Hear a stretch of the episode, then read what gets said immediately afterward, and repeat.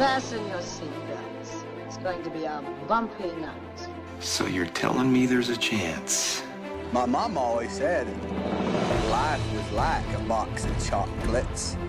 You talking to me? Well, a, a boy's best friend is his mother. Get away from her, you bitch! Mm-hmm. This is a tasty burger. I drink your milkshake. Laugh it up, fuzzball. Frankly, my dear, I don't give a damn. Brie is good. Iron Man.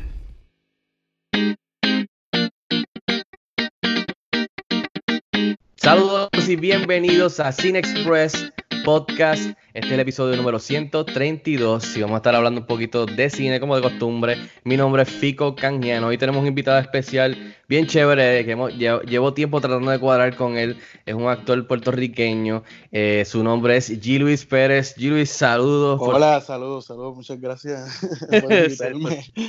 Dios, gracias por decir que sí. Este, pudimos Claro. cuadrarlo, qué bueno. Este, hace tiempito, tiempito sé que hemos estado hablando para poder este cuadrarlo, así que qué bueno que Sí, estás sí, con nosotros. Es que te, te 20 cosas, tú sabes, terremotos, Sí, no, no, de todo. Meteoritos, dinosaurios, Sí. La luz, sí, sí. siempre pasa algo, pero por fin nos podemos juntar aquí un ratito para hablar de cine y despejar la mente por lo menos un rato. Claro Este, como de costumbre, uno de mis colegas, el señor Robert García. Robert, saludos, tanto tiempo. Tanto tiempo, Fico, saludos y verdad, eh, saludos también a Julis. Bienvenido al podcast, gracias por, ¿verdad? por estar con nosotros este ratito. este, Gracias por invitarme. Claro, mano, este, son tiempos, ¿verdad? Un poco difíciles, pero estamos aquí para, ¿verdad? Para traerle un poquito de, ¿verdad? La gente nos se pueda distraer la mente y nos escuchan y estamos aquí, ¿verdad? Este, para hablar de lo que nos gusta y nos apasiona, que es el cine.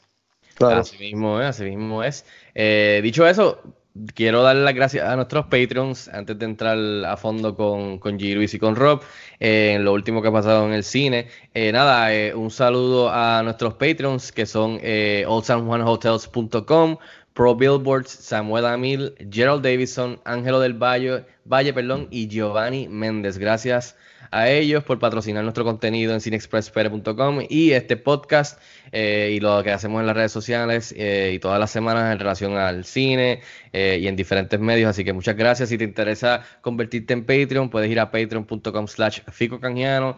Tenemos varios tiers, varios niveles, desde un dólar al mes hasta cinco dólares, 10, 10 dólares, así así, el que te interese. Eh, anyways, si entras a leer lo que estamos haciendo en patreon.com slash Canjiano, te lo agradecemos anyways eh, por haber tomado un poquito de tu tiempo para ver qué estamos haciendo. Así que gracias a los Patreons.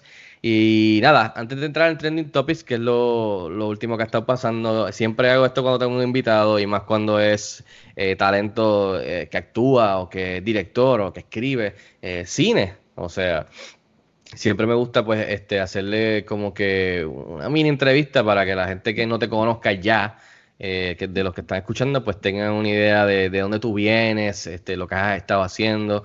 Eh, así que, G. Luis, vamos a empezar por. ¿Tú estás viviendo en Puerto Rico? ¿Estás- Pues, ahora mira, mismo voy- estás afuera, pues yo sé que tú has estado afuera.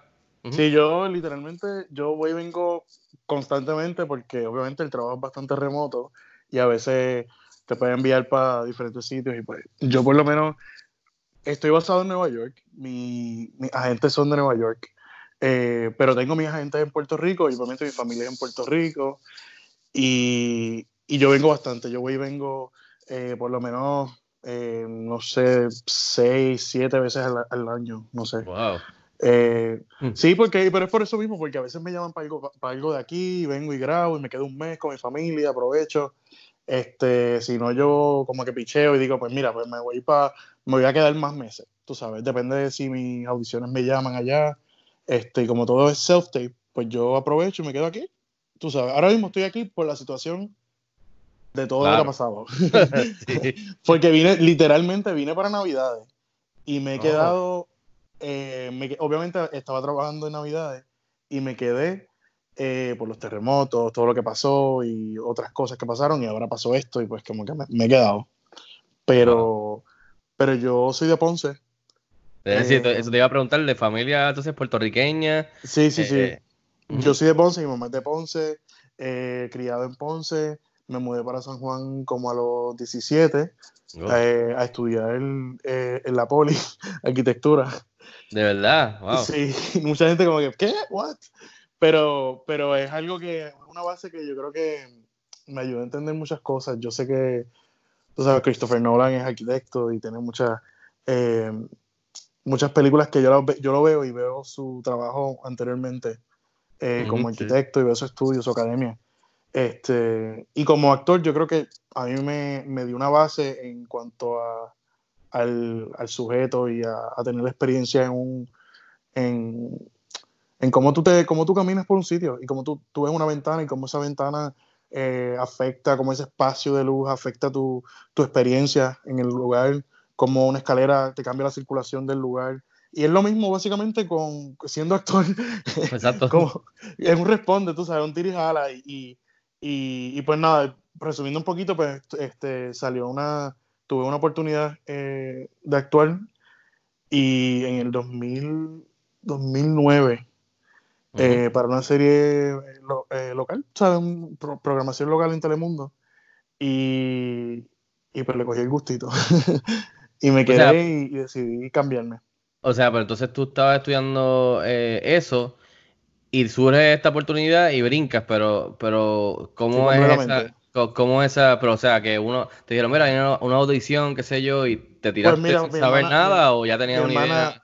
Bueno, bueno, hermana. pues mi, hermana tenía, mi hermana era la que mi casa quería ser como que la artista.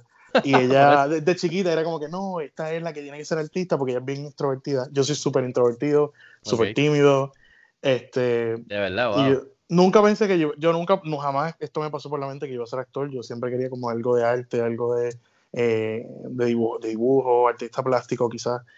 Este, y cuando mi hermana audicionó para una serie en Telemundo, allá la escogieron. Y ella empezó a grabar. Y yo fui con ella a acompañarla. Tú sabes, ella tenía, yo creo que ella tenía 17 y yo tenía como 18. Y entonces ella, ella la cogieron, este, empezó a trabajar y el director uno de los días eh, le faltó alguien.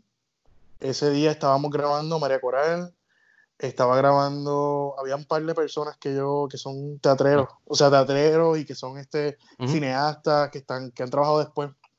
Y, y me acuerdo que el director pues me dijo, mira, vente aquí, ponte aquí. Ponte aquí. tú vas- ponte aquí, tú vas a hacer esto, vas a responder lo que él te está diciendo, te vas a reír en el momento que te digan. Y yo, yo pues traté de seguir las órdenes como él me dijo, tú sabes, las direcciones. Y así mismo fue. Wow. Y me quedé, me quedé ahí y me, me gustó mucho la experiencia en cuanto a, o sea, quizás no, les- no específicamente cómo ellos estaban trabajando, pero yo identifiqué en mí cómo yo hacía los acercamientos. Y yo dije, esto, esto como que hay algo aquí raro que yo estoy cuestionándome cosas y pues estoy, tengo más curiosidades de cómo el background del personaje, por qué el personaje está diciendo esto. Y yo no tenía un personaje grande, pero yo, yo tenía muchas dudas. Y, y decidí quedarme ahí y estuve en ese proyecto. Después vino otro, este, mi hermana después me buscó, me dijo como que, mira, este, están audicionando para tal cosa, audiciona. Este, y así mismo, literalmente, eso fue como... Te picó la vena, te picó la Es- vena. No, literalmente eso fue como que un. Yo me acuerdo que eso fue como a, a diciembre. Terminé y ya en enero yo había, me había quitado porque, eh, o sea, de arquitectura para entrar en Sagrado en Teatro. Wow. Eh, y en febrero me acuerdo que audicioné para eh, La Pasión según Antigona Pérez, de Luis Rafael Sánchez, eh, en el que estaban trabajando nada más y nada menos que Cordelia González, Jorge Luis Ramos, eh, René Monclova, Wow. un sinnúmero de actores, Gladys Rodríguez, y, y audicioné para esa obra y me cogieron. Y yo me quedé como que completamente en shock, porque yo no venía de, de Sí. escuela, de- o sea, de nada artístico, ni, ni tenía experiencia en teatro, ni nada por el estilo. Y de repente estoy en este salón con toda esta gente, con Yamari La Torre, Jamín Caratini, o sea, toda esta gente estaba en esa obra. Wow. No, pero que es refrescante porque usualmente cuando tenemos a alguien que actúa, como que siempre viene diciendo no, porque cuando yo estaba gateando supe que yo iba a No. actuar. Y, y- y no es, y no es relajando y quitándole mérito a ellos, sino que ellos, Claro. o sea, que la mayoría de ellos, de ellos, de ellos vienen con y, y- y se dieron cuenta de esto desde que son bien pequeños. O sea, eso era de lo primero que te iba a preguntar. Sí. Como que cuando tú supiste que esto era algo que te apasionaba y que querías hacerlo. Y pues tú ya me acabas de decir Mm. que no, esto fue de, de casualidad y ya de grande estaba haciendo, estaba estudiando este una cosa y de repente cambiaste completamente, lo, de- lo dejaste y te fuiste de pecho con esta otra cosa que te había picado la vena. También era un- una cosa que, que yo creo que eh, alimentó esa duda y esa curiosidad, eh, curiosidad fue que mi mamá eh, nos llevaba a un cine aquí en Ponce, El Emperador, Uh, eh, semanalmente. wow, no, sí, y ella nos llevaba, definitivamente, ella nos llevaba al cine semanalmente y era como que no, no había excusa. Eh, y aquí en mi casa también nosotros teníamos eh, VHS todo el tiempo, estábamos viendo películas eh, constantemente y yo era, o sea, yo era cinéfilo desde chiquito. O sea, mi mamá, yo creo que eso fue lo más que me inculcó a mí, ¿Qué ver pe- películas de todo. Veía, o sea, ¿Qué películas de- te, te, te- así de- te- que te gustaron, que tú recuerdas como que tienes alguna memoria grande, como que wow, que te voló la cabeza, como que películas que te fueron formando o algo así? Pues mira, yo me acuerdo que yo vi desde todo. Vi muchas películas de Disney, obviamente. Veía mucho Disney, obviamente, eh, animado. Este, me acuerdo que había estas películas, pero viejas, Bambi, eh, clásicas, Lady and the Tramp. Eh, me acuerdo mucho que este, E.T. era una de, las, una de las películas que más veía. Veía mucho también películas que no entendía, The Hours. Vaya, veía películas así, veía películas como este, eh, Sophie's Choice, wow. que, ok. que, había, que mi a veces mi mamá pues no se daba cuenta porque las daba en cable y qué sé yo, yo las veía y ya no, no, mm, yo no sé por qué no me decía que, que no las viera o qué sé yo, yo veía todo. Exacto. Y, y- pero me acuerdo que veía muchas películas así como de drama. Y, Ok. y ese género es algo que para mí, yo creo que, tú sabes que uno, le, uno piensa como que niños, pues voy a llevarlo a ver una película pues, de superhéroes, Ave- Avengers, qué sé yo. Yo me iba como que para la tangente. Yo, drama. yo me iba para el drama, literal. Yo no sé por qué, pero siempre tenía como una fascinación con, con la, la condición humana. Y televisión así creciendo de chiquito, televisión como qué sé yo, que veías en televisión como que Mm. local o de afuera. Porque por ejemplo yo crecí con wow, yo veía He-Man, eh, Transformers, veía Punky Brewster, este Chavo del Ocho, después me Sí, recuerdo veía mucho, veía Chavo del Ocho bastante, Bell, fíjate. Fresh Prince, cosas así. Veía mucho, veía, exacto, veía Fresh Prince, veía El Chavo del Ocho, veía este televisión local también, veía El Condominio, me acuerdo. Sí. Este, veía, me acuerdo, o sea, esta, por eso te digo que cuando esto, esta gente yo la veía aquí y de repente la veo en mi vida constante y después se hacen panas míos, para mí fue como que me voló la cabeza. ¿Entiendes? Eso era como que, wow, Barney está aquí, Barney existe caminando, tú sabes, es como que, wow. Era literalmente esa experiencia y, y, y, y yo creo que, no, no sé, todas las fichas cuadraron para que yo fuese actor. ¿Tú dirías que tu- tu- tus padres siempre te han, o sea, tus papás tú siempre te han apoyado en esto desde que decidiste hacer el cambio?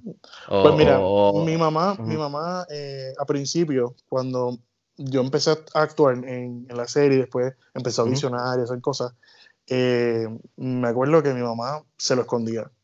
Entonces, Ok. ella, ella no, no, no entendía.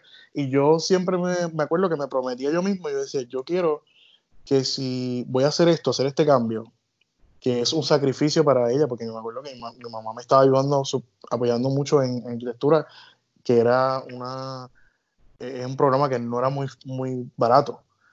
Y yo decía, si yo voy a a cambiarme de esto, yo quiero que sea algo que valga la pena. O sea, que yo de verdad, que ella vea de verdad que yo, que esto me apasiona, me hace feliz. Y, me, y así mismo hice, se lo escondí primero y hasta que no eh, vi mis los primeros frutos, yo se lo empecé a decir y rápido ella me apoyó por eso mismo. Yo creo, yo no sé si ella me, obviamente me apoyó porque era- yo era su hijo, pero estoy seguro que me apoyó también porque vio que, que rápido tuve, qué sé yo, cosas de prensa y, y- vio artículos de prensa míos y cosas así, pues Ah, ella ya, imagino entonces- que confirmó que dijo como, mira, este, pues él tiene quizás futuro en esto.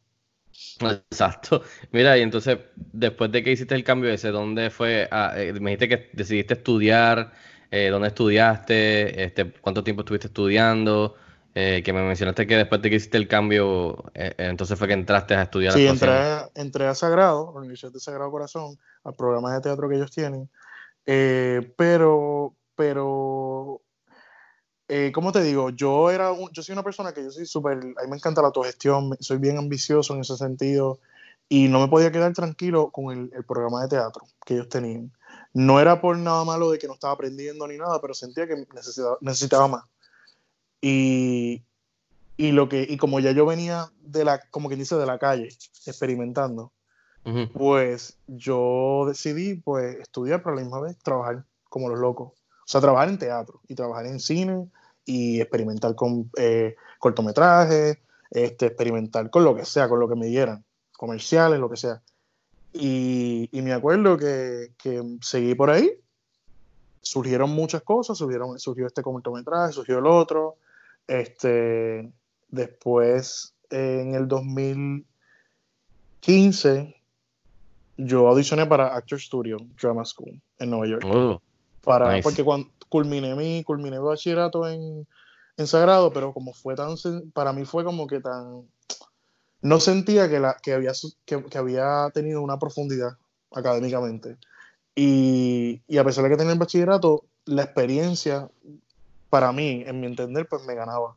Como que en, en la calle, pues ya yo había trabajado con Medio Mundo, ya había trabajado con montones de personas, tú sabes, con, qué sé yo, con Susan Bacó, con René, con este, con los otros, eh, con otros directores, había estado en, en series de Telemundo, había tenido eh, cortos en Cinefiesta, había tenido este, o sea, que para una persona que no tiene mucho, ¿cómo te digo? Que no, que, que está trabajando aquí localmente, que no tiene mucha, que está empezando, pues para mí eso era como que demasiado. Tenía, gané dos veces el Puerto Rico eh, Queer, dos años corridos.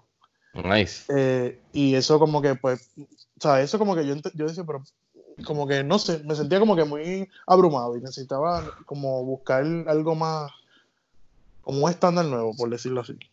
Sí, no, que- y, y- y eso, eso, eso pasa como que no importa en qué industria tú estés o en, en qué carrera, eso que tú mismo acabas de explicar, eso, eso pasa. Sí, sí, sí. Este, Eh, Era como que yo, yo tenía que buscar un reto más, más este, más, más grande en el sentido de, de- de actuación y de y como artista. Y me acuerdo que pues lo decidí. Dije, mira, voy a, quiero hacer maestría y voy a aplicar. Y tuve varias opciones de, de universidades. Y audicioné para Actor Studio Drama School, que es un, obviamente, es un programa, aparte del, del programa de televisión, ujú. eh, que es Inside the Actor Studio con eh. James Lipton, que, que él murió hace poco, falleció. Sí, que en paz eh, descanse. Sí, en paz descanse, lo, lo conocí, muy buena persona. Wow. nice. Eh, excelente, para mí fue un honor conocer a James Lipton y no solamente a él, o sea, sino conocer su, su, su trayectoria, su manera de trabajar, este, estar en todos los, programas que estuve en el Actor Studio eh, donde él pudo grabar. Súper. Nice. Eh, tú sabes que ellos hacen como unos masterclass y eso. Pero nada, estuve en Actor. Studio eh, y estuve ahí eh, tres años. wow, o sea, que, 2018. 2018, sí. o sea que la experiencia, me imagino que habrá aprendido, o sea, aprendiste ahí bastante, coño, porque No, fue, fue, un- fue, me cambió la vida completamente. over- yo overwhelming nada más que pensar en, Mm, sí. en lo intenso que tiene que haber sido y Sí. como tú te estabas nutriendo en cuestión de todo lo que el input tiene que haber sido con todo ese talento que tenías alrededor. Sí, O sea, no, que- que- era que- muy, era, wow. en, en mi clase, por lo menos, me encantó. O sea, yo pienso que eh, tengo muchos, muchos amigos que están trabajando en- en- allá en Estados Unidos, que están en maestría y haciendo sus cosas. Y, y siempre que me, me, me hablan del Actor Studio, es como que, ay, qué, wow, qué prestigio, qué sé yo, qué sé lo otro. Y yo no, quizás lo vi desde chiquito porque veía los programas, ¿ves? Veía Inside the Actor Studio y yo no sabía que quería ser actor. Wow. Y, y para mí, eh, entrar tampoco era como que, pues, voy a ver si entro. Yo dije, yo nunca había actuado en inglés, nunca había, no, nunca había audicionado en inglés, obviamente. Y Wow. yo dije, pues, me voy a tirar. Y, y me acuerdo que eso fue para mí, bueno, a lo que sea, y me cogieron así de la nada, de la primera. Este, que Oye. nada, básicamente eso, esa ha sido mi historia desde hasta el 2018 más o menos. Nice. Oye, eh, Jerry, te tengo aquí, este, ¿qué tú dirías que es lo más difícil, verdad, en cuestión de obstáculos para un actor latino eh, como tú, Mm. verdad, en Estados Unidos? Buena pregunta. Eh, Pues mira, yo he tenido esa experiencia bastante grande y fue durante, durante el, el Actor Studio. Eso fue una de las cosas que me surgió mucho, el typecast. Y cómo, eh, por lo menos yo soy un actor, yo soy latino, mi papá es dominicano, mi mamá es boricua, y, pero yo soy blanco. Entonces, Mm, mm. eh, aquí en Puerto Rico, pues no tenemos esa, esa yo creo que esa, esa división tan grande como la tenemos en, en- en Estados Unidos, la, el- la tensión racial que existe. Y que allá fue que yo fue que me pude educar mucho más que acá, obviamente.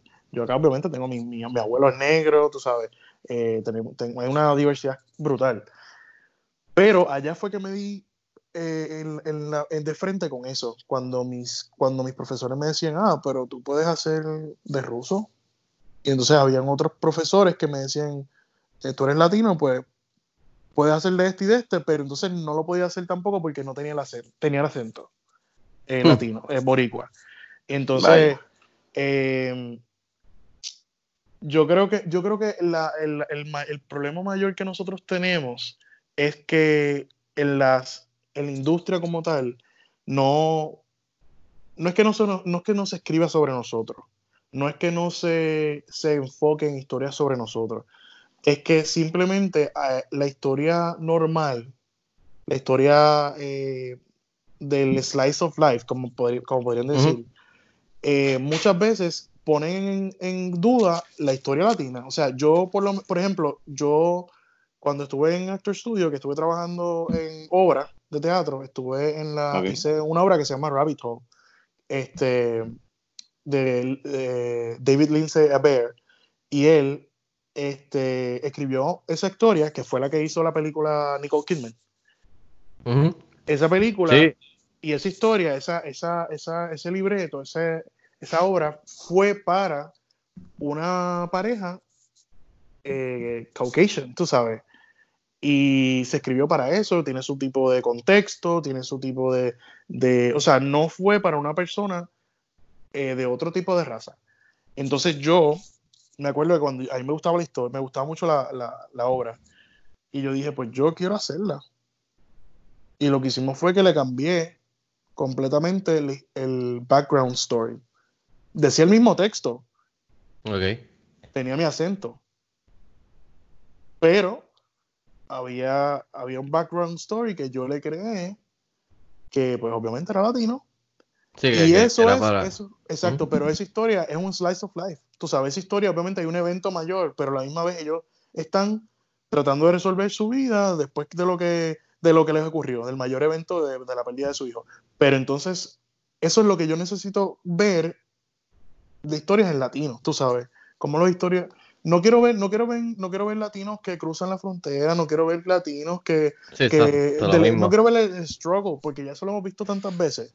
Sí, Ah, sí, ¿sabes? históricamente. Esa, esa película de Rabbit Hole, esa, esa- o sea, la que está basada en lo que me dijiste de Nicole Kidman, esa es la que salía este muchacho como estaba como que empezando a salir, eh, ¿cómo es que se llama él? El de Fantastic Four, eh, Whiplash, de Ma- uh, Miles Teller. Sí, sí, sí, Sale también esa Teller, película, sí, ¿verdad? sí, ¿verdad? sí, sí. Me recuerdo. Sí, Whiplash, la verdad.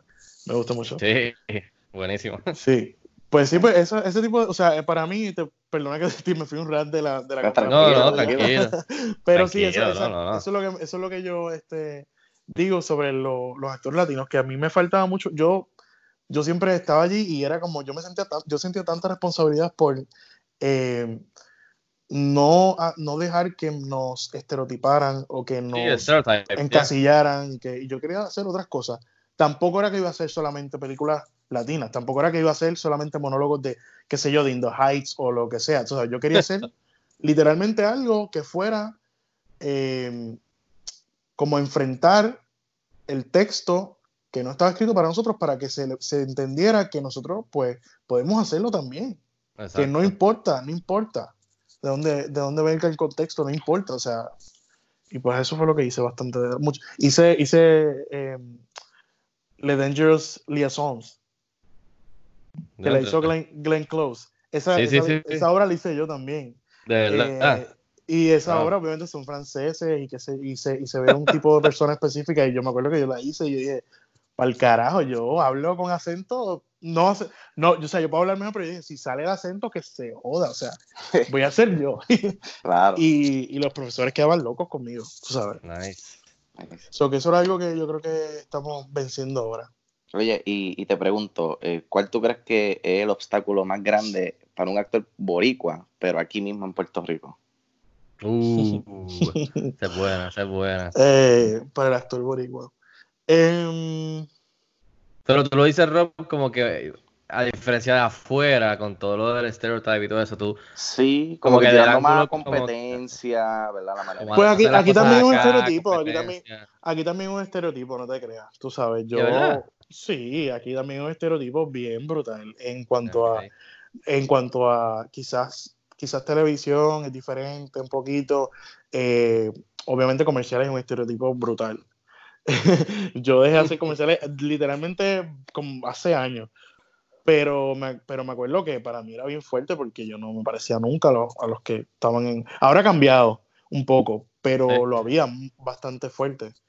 Em, pero sí, yo creo que, yo creo que, que sí, yo creo que mientras más nosotros nos empapamos de lo que está pasando en Estados Unidos y en otros, en otros lugares del, de- del mundo, eh, en cuanto a la diversidad racial, eh, lo vamos aplicando acá. Y cada vez que lo vamos aplicando, pues también integramos lo mismo, el mismo conocimiento que están integrando otra gente. Y por eso, yo no sé si tú te has dado cuenta, pero yo he visto montones de, ser, de cosas aquí en Puerto Rico que están integrando gente de color. Obviamente Ujú. aquí no hay, yo no he visto tampoco muchas películas, pero lo estoy viendo ahora. Tú sabes, que yo pienso que es súper necesario. Y Sí, pero eso me, eso me interesa, eso que dices de que hay mucho, o sea, como tú lo dices, como que hay, yes, most definitely there is. Oh, Eh, definitivo, yo eh, lo eh. veo porque yo, yo lo veo porque yo, obviamente, yo soy, yo soy latino, pero yo soy blanco. eh, tengo- yo sé que yo entiendo que tengo unos privilegios que no me los dan, que no se los dan otras personas. Tengo acto- tengo amigos que son actores de color y que yeah. han tenido esa experiencia. Y también, tú sabes, yo, o sea, yo lo noto, yo lo puedo notar y, y, y, y no solamente en color, sino también en experiencia. Mucha, ahora mismo también hay mucha gente que quiere experimentar eh, con, con el struggle, ¿entiendes? Quieren buscar el struggle, quieren ver siempre... Esto yo lo he tenido con conversaciones con otros directores que son, están en la diáspora, que hablan, me hablan de esto Ok. mismo, que no, no quieren solamente hacer películas de, de barriada, tú sabes, no quieren hacer películas solamente de, de, de la pobreza, no quieren hacer películas de... Porque también se, han se ha convertido en un estereotipo en su micro, ¿sabes? En la, en la industria se ha convertido en algo también, el- o sea, el, el crear esta, este ambiente, este contexto de pobreza también. Sí, Y no es que no lo haya, porque obviamente lo hay, siempre sí, lo sí, ha habido claro. pero han habido muchas películas que lo han explotado de una manera que, que tú sabes, eh, ah, creo que la- los espectadores pues también, no aquí en Puerto Rico, pero fuera del mundo, pues tienen ya una, ten- una tendencia de que eso es lo que, lo que hay, ¿entiendes? Exacto. Mira, y, y, y hablando de eso, de que estamos en, en, en, esta, en esta arena, ¿cómo tú ves, o sea, cómo tú has- ves ahora mismo, qué te parece la industria del cine aquí en Mm. Puerto Rico? ¿Has visto una mejoría desde que tú Pues empezaste, estoy loco por- literalmente? o- Mm, Pues mira, eso también lo hablé también hace poco. igual, peor, ¿crees estaba hablando ha con un amigo mío. ¿Crees que va a mejorar? Estaba hablando con un amigo mío, el, eh, Luis Omar. Eh, y él, ay, no lo debía haber dicho, pero bueno, no, no importa. Eh, este, y estábamos hablando de esto mismo, y él me decía, él me dijo, mira, eh, cabrón, como que tú este, hacías un montón de cine aquí, muchos cortometrajes, muchos cine, o sea, películas mediometrajes, y, y eso era cuando yo estaba aquí basado. Pero desde que yo me fui, yo no he visto mucho. O sea, yo no es, no es porque no he visto, porque yo vengo mucho, ¿entiendes? Y he trabajado aquí y he hecho cosas aquí.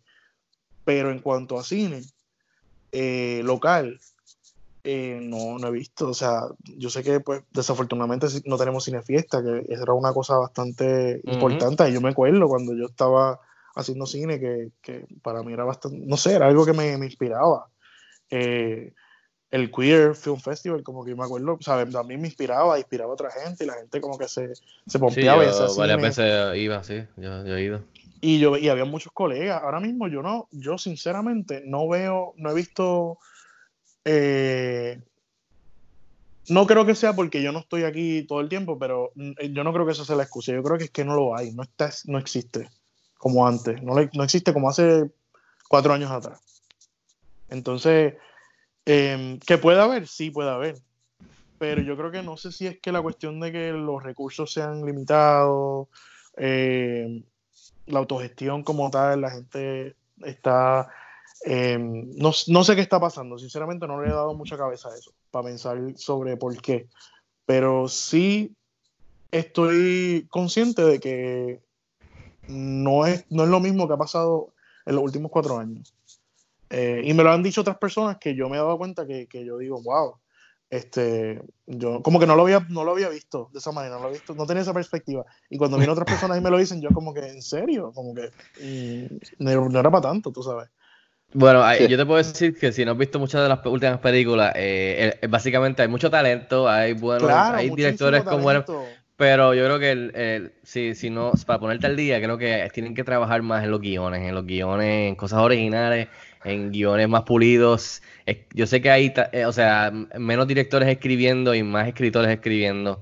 Eh, yo te diría que si, si, si eso es lo que te estás perdiendo, pues básicamente The Gist of It es- necesitan trabajar en los guiones.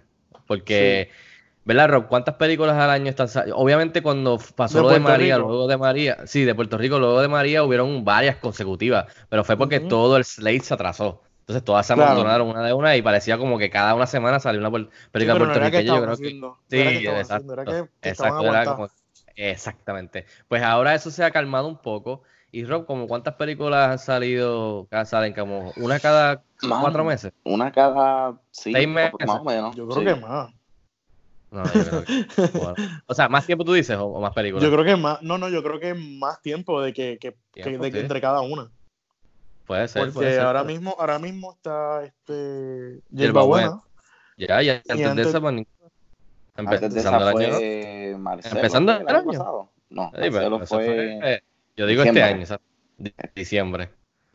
Sí, ¿no? Sí. Y, y- y, eh, básicamente, eh, por lo menos sabemos que, no, sabemos que Transfer obviamente hace una película cada dos meses o tres meses porque las hace todas corridas Sí. y las hace en, en dos días. Pero Claro. lo que estoy hablando es que de los demás directores, los demás cineastas, No, y, que me- y me- se y yo tardan, conozco, yo conozco no, tantos salido. cineastas que son súper buenos, como que Carla Cabina es tremenda. Este, la última de ellas estuvo eh, buenísima. Sí, súper buena. Y conozco montones de, de actores también que están trabajando sus cositas. Yo quisiera que ir a tirar a algo. Yo sé que Yeah. esta hierba buena hora, pero este eh, Álvaro, Álvaro, eh, no veo una película de él hace tiempito. Este tengo mucho- muchas personas que conozco que, que Ángel Manuel Soto, no he visto nada de él hace tiempito. Yeah, yo sé que Ale- sí, Alejandra-. Alejandra, Alejandra, este que es panita mía también, ella vino aquí cuando pasaron los terremotos, vino aquí a casa y ella tiene la capa azul y obviamente es una mujer súper, ¿sabes? Ella está metiéndole bien brutal y, y- y está representando y, y me alegro que sea ella. Pero, pero no he visto más allá de eso. O sea, no he visto, no he visto cosas como que, que están pasando, que, como lo que tú estás planteando. No estoy viendo eh, Sí, algo muy he visto muy poco. algo wow, más no, allá. es que no, Sí, no, es que, es que simplemente no he visto nada. No he visto, no es que no ha salido ta- nada, casi nada. O sea, es verdad. Buena y antes de eso, uno ni, uno ni, ni se acuerda. Eso es verdad. Ese, y ese es un problema. Es un, Que no se Es un recuerda. problema. es un problema porque Siempre- no importa. No importa, no importa qué, qué país, si no recuerda, eso es malo. Pero más que nada, los Demasiado, sí. puertorriqueños que nos olvidamos más, toda, más fácil todavía. Es que porque nos está pasando tantas cosas que. Es que posible que que no sea eso, sí. sí, sí, sí, puede Oye, ser que sea eso. Oye, brother, ¿cuál, ¿cuál tú piensas, verdad, que es tu mejor característica como un actor? Y Empatía, empatía. Ni la pensé. Fue como que sí, esa. Porque es que yo soy súper, yo siempre, antes de, de considerarme actor, yo siempre era así súper empático. Yo soy súper, eh, me pongo en tus zapatos eh, como persona y, y trato de entender, trato de no justificar, trato de no juzgar. Y, y a la misma vez soy como que con mis amistades también soy súper eh, trato de entenderlos y, y tengo muchas amistades eh, y yo creo que tener esa característica pues te trae muy buenos amigos y amigos que se ven de años y, y buenas amistades Eh, y esa es la empatía pues la uso obviamente es un- una característica bastante clave en ser actor eh, si no tienes empatía, pues no sé por qué estás trabajando como actor. O, o si no tienes empatía, pues no sé qué estás haciendo eh, siendo médico, que son diferentes campos, pero a la misma vez necesitan la misma característica. Eh, y pues sí, yo creo que esa, es la- esa es la más grande para mí. ¿Y cuál tú piensas que, que eh, ¿verdad? El yin, el yang, que, cuál tú piensas que se- sería tu debilidad ahora mismo? Mi debilidad. Mm, Mi debilidad. Qué, qué fuerte esa, esa, esa esa pregunta. Este, Ay, no sé. em, yo creo que, yo creo que la cuestión de la preparación, ok. todo el mundo, bueno, es que eso, es- eso tiene su parte diferente porque todo el mundo tiene su, su, su técnica y su, y su manera de prepararse. Pero yo creo que si fuese eso, yo creo que sería el uno como actor a veces eh, sabote, sabotage, tú sabes, tu Sí, propio sí, trabajo. No tu propio trabajo, tu propia, tu propio prepa- tu propia preparación. Porque tú quieres, tú quieres, yo por lo menos yo quiero a veces ver hasta dónde llego. Y a veces quiero tratar de dejar todo bien perfecto. O quiero este que me salga, quiero, o quiero sentirme genuino, sentirme que lo estoy haciendo sin esforzarlo, como, como algo que se vea forzado, tú sabes. Y a veces es un error cuando no- uno no se prepara. Yo siempre me, me preparo, pero hay veces que depende del proyecto, uno siempre dice, pues este lo voy a, lo- no me voy a preparar tanto en esto, voy a darle más enfoque en otra cosa. Y yo creo que eso es una, es algo que me, que me, me jode en algunos de los proyectos. No en todos, nunca, nunca, fíjate, nunca me ha jodido así grande, pero, pero lo he sentido en momentos. Tú sabes, Ok. como que a veces dice, uno dice como que, pues, ¿sabes qué? No le voy a dar tanto a la memoria. Le voy a dar un poquito más al... Y de repente tú estás como que, ¡ay! En y, y como que... Y le dices acción y tú como que se te va todo. O sea, Mira, y una persona que di- digamos que esté bien apasionado y que diga voy a empezar en esto de actuación, ¿qué consejo tú le darías después de la todos los años que llevas desde que empezaste, hiciste el switch y empezaste en serio? ¿Qué consejo le darías o uno o dos, no sé? eh, A yo, alguien creo, que quiera meterle mano a esto en serio. yo creo que ver cine con cojones, ver, leer mucho, Leer, leer. tratar de, tratar de ver mucho también, observar eh, y ser una persona, ser un ciudadano primero, eh, ser humano. porque a veces tenemos, yo tengo un montón de personas que conozco que, que quieren atacar esto, esta profesión de una manera tan eh, técnica y tan robótica y tan y piensan que hay un step by step y, y hay una, una, una- un número de pasos y quieren hacerlo todo Exacto. así y dicen pues yo voy a ser actor y voy a hacer esto, esto, esto. Y la verdad es que esto es por... No fluye así, no fluye no así. fluye, no fluye así para nada, no fluye así para Exacto. nada y no fluye, y no fluye así, así tú no vas a llegar a hacer nada. Tú tienes que ser Yes. primero humano, tienes que tener eh, conocimiento de cómo, de la empatía, de cuánto.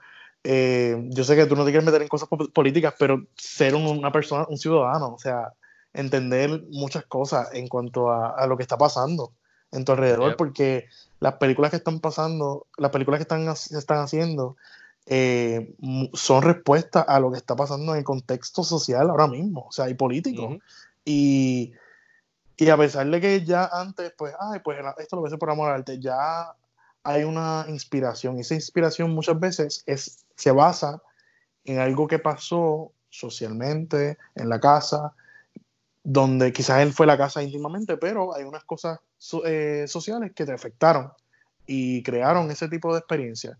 Y a mí, yo creo que para mí, para yo poder ser actor, yo tengo que entender primero la condición humana y entender, eh, entenderme yo como persona antes de yo tratar de hacer ver, qué sé yo, una, co- una copa de vino cuando no la tengo, ¿entiendes? Sí, no, poquito- ser abierto, no, ser abierto a la experiencia, ser abierto a todo y, y ver muchas cosas.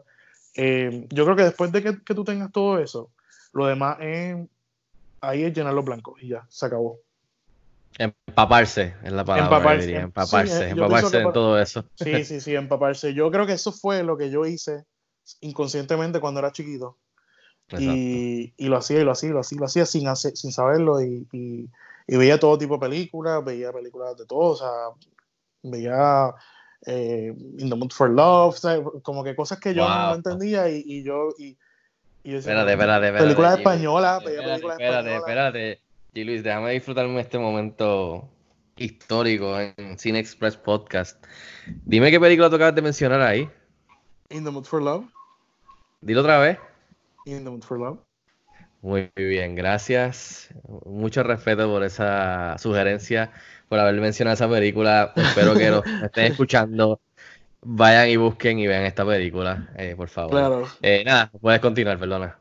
Sí, este, no, en verdad, sinceramente, muchas, o sea, yo veía, me acuerdo que veía también cosas como, qué sé yo, veía películas que no tenía que haber visto tampoco, American Psycho, por ejemplo, yo no, no sé por qué estaba viendo esas cosas. Y, El filtro no estaba ahí de los padres. Tú eres como ¿Cómo? yo, que el filtro no que eres como yo de la época que el filtro no estaba con la televisión No, y los VHS. sí, literalmente, literalmente, yo veía películas que españolas, veía muchas, este, eh, me acuerdo que veía muchas de Almodóvar, demasiadas de Almodóvar, que yo decía, pero ¿qué es esto que está pasando aquí? Como que, y me, me intri- era una intriga, pero a la misma vez, eh, no las entendía muchas veces tampoco. Eh, porque ¿sabes? cuando uno es niño, uno tiene curiosidades, pero uno como que no sabe lo que está pasando. ¿Qué está pasando en esa, en esa parte? Mira, Eh, háblame antes de, de- de- de ir cerrando, háblame un poco de la experiencia de, sé que lo, lo, lo, había- lo habíamos hablado que, que estuviste en el último papel que tuviste, que fue en la serie de Netflix de Nicky Jam, el ganador, ¿verdad? ah, la última fue, que- la- no, la última fue eh, que to- va- viene, empieza en abril, eh, Baker and the Beauty, Ah, ok, eh, por ABC. Ah, ¿de verdad? Sí, Ay, yo, me quedé, yo me quedé contigo en la de que quería verla, pero no estuvo disponible y después cambió y después salió semanal, que fue la de Nicky Jam que hacías de, de chino. ¿Cómo fue Sí, sí, esa, esa experiencia de, de trabajar con todo ese talento? O sea, porque. ¿Y cómo fue el feedback? Fue bueno, por lo que yo veo, ¿verdad? El- o sea, ese papel que Sí. tuviste. Sí, pues, este. ¿Tuviste que grabar a México o se grabó sí, acá? Sí, sí, grabamos, grabamos, grabé en México. Estuve en México como un mes. Ah, ok. ok, Este, cool. eh, trabajé en México, trabajé en Puerto Rico. eh, no llegué a ir a Colombia, pero mucha de la producción se dio en Colombia también. Eh, entonces, pues sí, eh, fue, una, fue, una, fue una experiencia brutal para mí. Sí. Nunca, o sea, nunca había tenido, yo creo que nunca había sentido la presión que tuve y solo porque, eh, no, por el- no como tal por la historia ni el papel como tal, sino porque en ese momento de mi vida yo estaba culminando mi maestría Eh, en serio. y estaba Siendo revolú. estaba en el revolú más grande que, que, que, o sea, que la gente se puede, no se puede imaginar, porque yo estaba, o sea, yo te, me iba a graduar, tenía mi tesis, y sin mi tesis yo no me podía graduar. Wow. Entonces la facultad, obviamente, pues mm, me había visto en, en las obras a través de los años y pues sabe que yo de verdad, pues podía hacerlo y podía trabajar mucho. Y sinceramente, pues estaba haciendo varias cosas a la misma vez. Y cuando me cogieron para lo de Netflix, este, de Nicky Jam, me cogieron en diciembre. Y, y pues yo pensaba que, pues, yo dije, pues no voy a poder hacerlo. Como que no sé. Y yo dije, pues mira, voy a pichar, voy a esperar un tiempito a seguir trabajando acá en, en Actor Studio, qué sé yo. Y después le meto a eso. Entonces, Ari Maniel, que es el, fuera, era el showrunner de, de la Yeah. serie. Buen director. este, sí, tremendo, o sea, espectacular. Sí, para mí el mejor, para mí el mejor ahora mismo. Ari Maniel es, Ari Maniel es un ídolo, o sea, Ari Maniel es una leyenda, yo lo admiro muchísimo. Yeah. Este, Ari Maniel vio mi película Sin Filo en el 2013, que fue la que ganó en, en Puerto Rico Queer. Esa, esa Y- fue la que fue con Jasmine Caratini, ¿verdad? Sí, esa, esa. Sí, loco. Ah, ok, sí me recuerdo Es- del... Sí, esa, esa, él vio esa película, entonces estuvo en la Beckett, La presentaron muchísimo, eso fue otra cosa, que la película la, la pidieron mucho y la presentaron 20 mil veces en todos sitios. Y él la vio. Y parece que algo de, esa, de ese personaje que yo hice en esa película eh, le, le dio la, le dio, le inspiró al, al personaje que estaba buscando y me llamó. Y entonces, de, de esa película de 2013 me llamó para esta, para esta serie. Wow. Y, y este, porque habían audicionado muchísima gente, muchas personas, muchísimos. O sea, estas unas audiciones que eran en Nueva York, en California, si no me equivoco, en Colombia, en Puerto Rico, en, Venez- en, no, en Venezuela, no, en, en, este, en Latinoamérica, en otros sitios, Eh, en México, obviamente. Y, y para mí fue un honor que él me haya llamado. Tú sabes, que para mí que, que, que él me dijera, mira, pues primero que es Netflix, segundo que es Harry Maniel, tercero Claro, que es la claro. historia de Nicky Jam, que yo me acuerdo, yo tengo el CD de haciendo escante en mi, en mi, Anda. en mi cuarto. O sea, yo me acuerdo que yo, o sea, por eso yo te digo, yo era bien tímido, pero yo tenía esos CD, yo, ten- yo escuchaba todo eso y hizo que yo estaba como que, wow, esto no puedo, yo no puedo creerlo, como que, wow, es un, es un personaje, no es como que un día, es como que me voy a tener que quedar un par de tiempo. Y, exacto, porque tú estás, tú dices como que, pues, no me aseguras un, un, un pedacito, tú sabes. Eh, que eso es otra de lo que nosotros a veces no esta- estamos a veces acostumbrados a hacer, tú sabes, que Yeah, ah, pues un guest star, un algo. Y entonces, el trabajar con todo, con todo ese equipo en México fue increíble porque eh, fueron primero súper hogareños, súper cálidos con nosotros, nos ayudaron un montón. eh, en un equipo, o sea, yo nunca había trabajado en una producción con tanta gente, te lo juro. O sea, eran, eran como que si en Puerto Rico son, no sé, 60 personas, en, yo creo que la de Nicky eran como 100, probablemente, Wow. por día. O sea, era una cosa Man. era una cosa increíble y la, y la producción como tal, este, todos los días habían cosas que yo me retaba yo mismo, tú sabes, yo nunca había, yo había tocado, he, he cogido armas de fuego, pero nunca había trabajado, o sea, nunca había disparado en, la- en las escenas. Obviamente no en vida real, como personaje. como, como personaje. Y pues como personaje, pues tuve, o sea, era malo, era una persona que, no, no, no era malo, pero era una persona que, que no le tenía miedo a nada.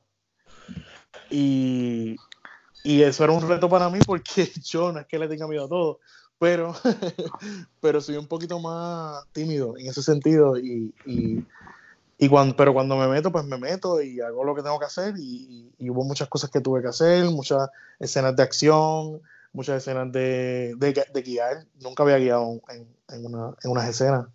Eh, guiar, chillar goma, toda esta pendejada. este, todas mis líneas tienen eh, palabras. Hablar malo, se te va a decir todo- hablar malo.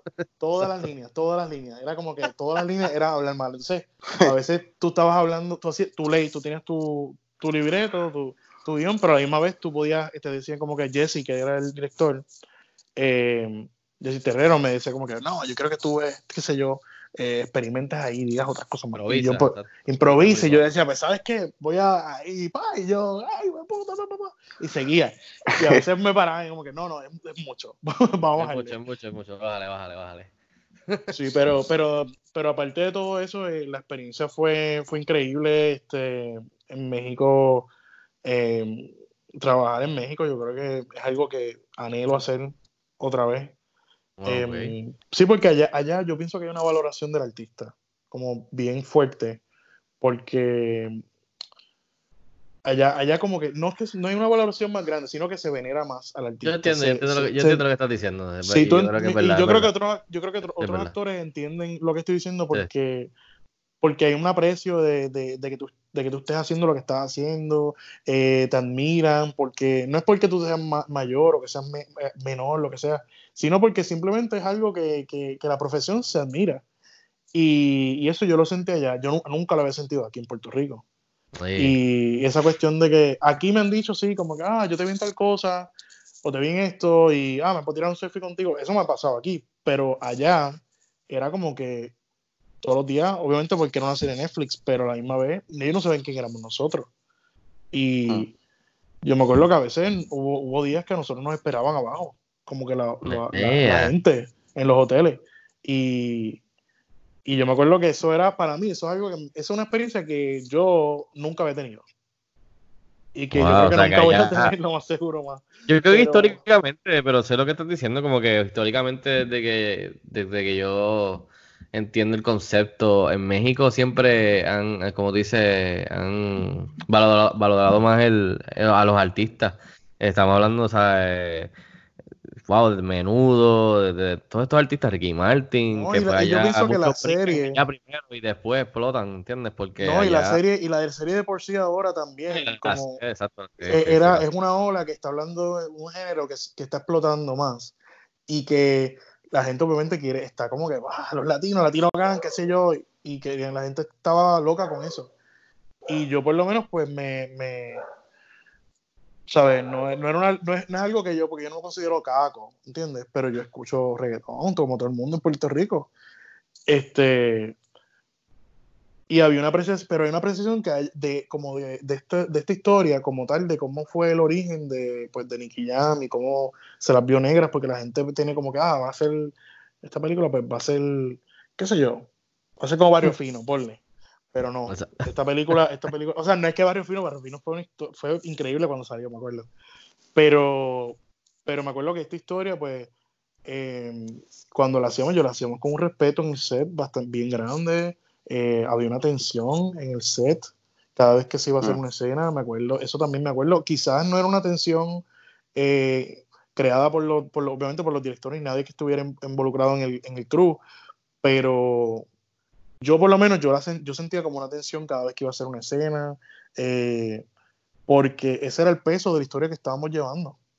Esa era, esa era, esa era la- la- lo que nosotros queríamos hacer sentir a la persona quizás cuando el espectador viera eso en Netflix, ¿entiendes? O en, en televisión que dijera como que, ah, wow, esto...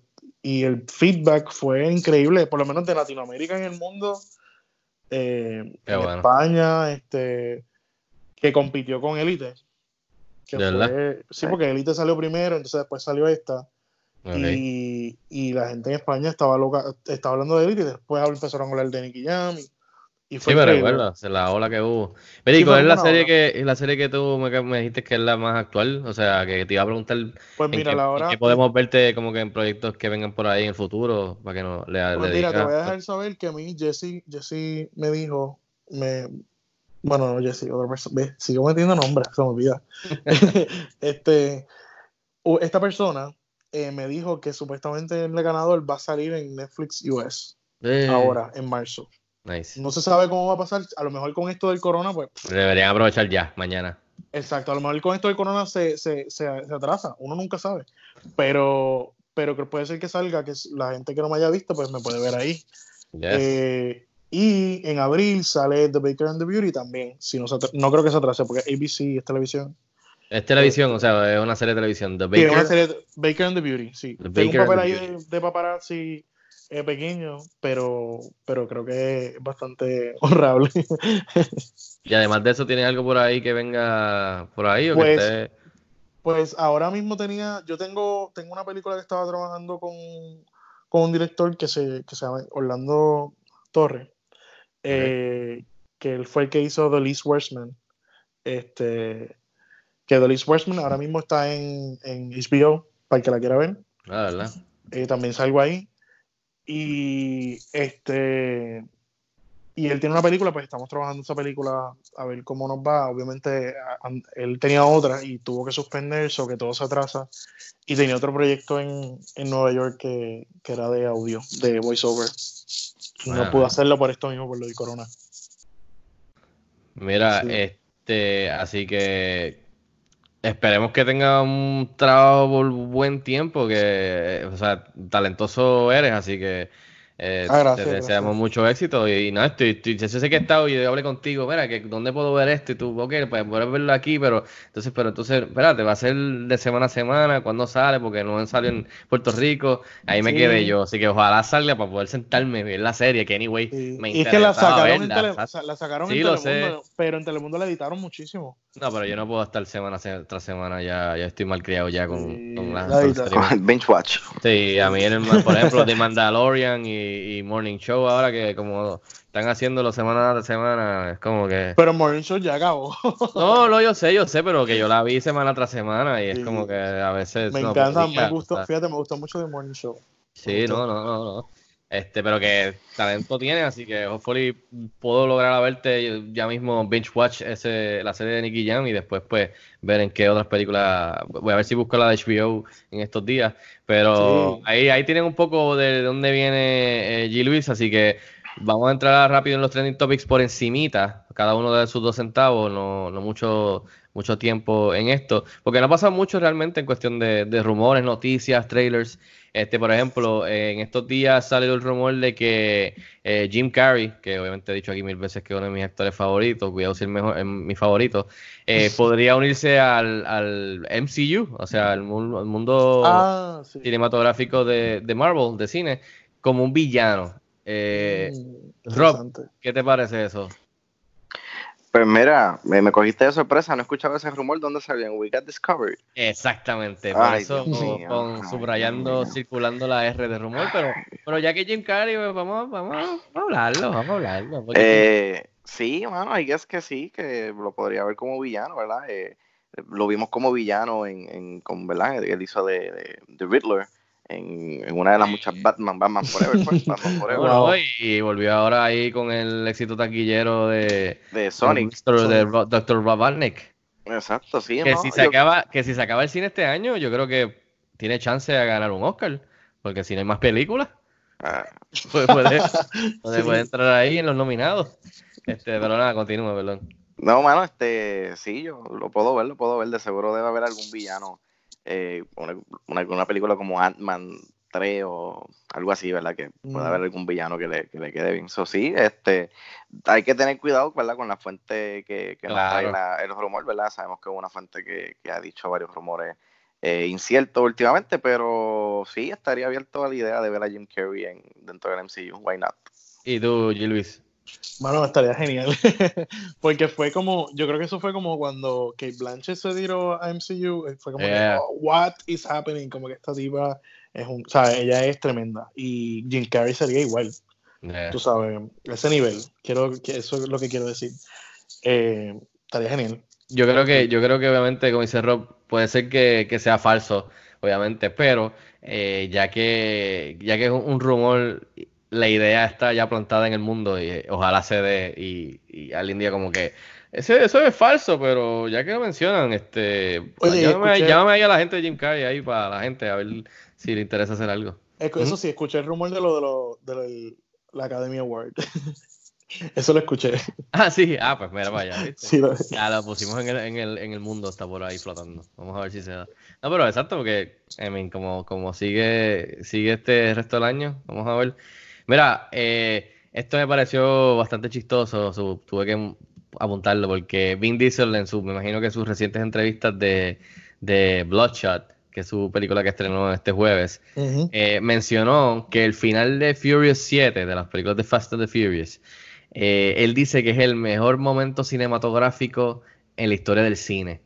Asumo que es el final donde Paul Walker, ¿verdad? El- el- el- y él se separan en- literalmente en caminos diferentes con la música. Eh, asumo que ese es el- a lo que se está refiriendo. No sé, G. Luis, ¿qué te parece ese, comentario? Pues no, no sé. Este, a mi mamá le gusta mucho esa película, eso no voy a decir nada malo. Yeah. Pero este posiblemente sea eso, la cuestión que no, no yo no creo que yo no creo que le está hablando de cine como tal, yo creo que le está hablando del momento, de lo que pasó, lo que significó hacer esa película y, y, y lo que pudieron hacer con esa película. Más nada. Tú sabes, no creo que eso signifique algo estético, ni nada de historia, ni guion, ni, ni guion, ni nada por el estilo. Este, sí. ¿Y tú, Rob? Mano, este, cada cual, ¿verdad? Se, se le respeta su opinión. Si Claro. el Diesel cree que ese es el mejor momento en la historia. Oye, oye, oye, oye, oye, oye, oye. Para ser eh, eh, fair, yo Sí. recuerdo estar en el cine, cine repleto, y la gente llorando cuando salió esa escena. O sea, Claro. llorando, llorando a niveles de, de- del final de Infinity War, Al igual que el final de Endgame, o sea, la gente Claro, pero las lágrimas. es porque la gente se lo vive porque ya tienen un background completo con estos personajes. Exactamente. Por eso digo que no siento que él está hablando No, lo, lo dijo, lo dijo, lo dijo. Dijo a, lo mejor, best a lo mejor cinematic moment in history. él se confundió, él quería decir the best cinematic moment en la franquicia de, de la Claro. película de Fast and Furious. Vamos, Vamos, a darle pensar que la- eso. Exacto, vamos a darle la duda, exacto. Beneficio de la duda, Vin Diesel, porque en verdad, si no, no sé qué está fumando en el set de Bloodshot.